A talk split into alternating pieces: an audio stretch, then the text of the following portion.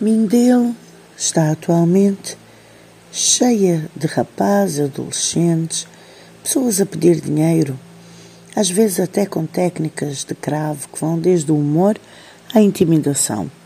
O enxame, mas que é de potencial e possibilidades, possibilidades mil, mas que se torna um cisco no olho, um incômodo, uma coceira na pele da cidade.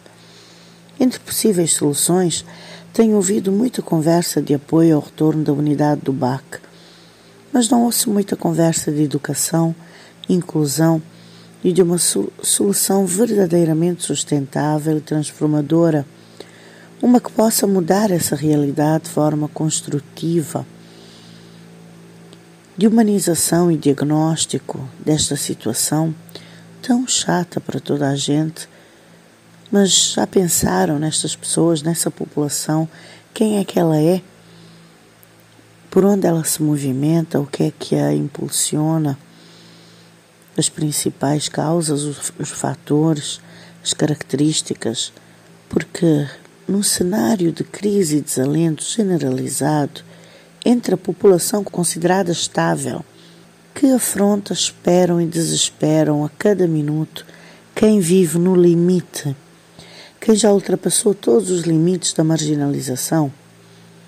Sem casa, sem fonte de renda, sem papéis que atestam, definem e comprovam isto ou aquilo, educação, perspectiva ou suporte de qualquer tipo.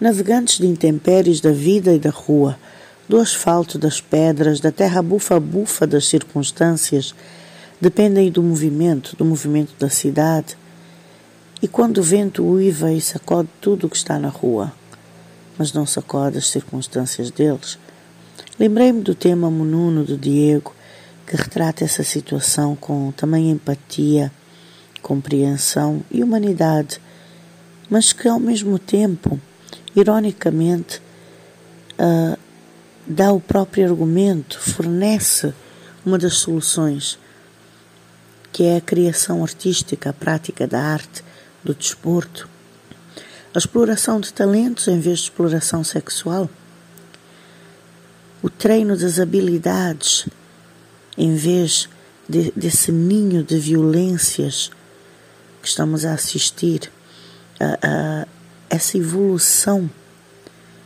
mas que vai sempre na negativa. Virar a cara não vai apagar estas figuras, estes personagens da cidade esses traços de um cenário que está a desenhar cada vez com linhas mais e mais escuras.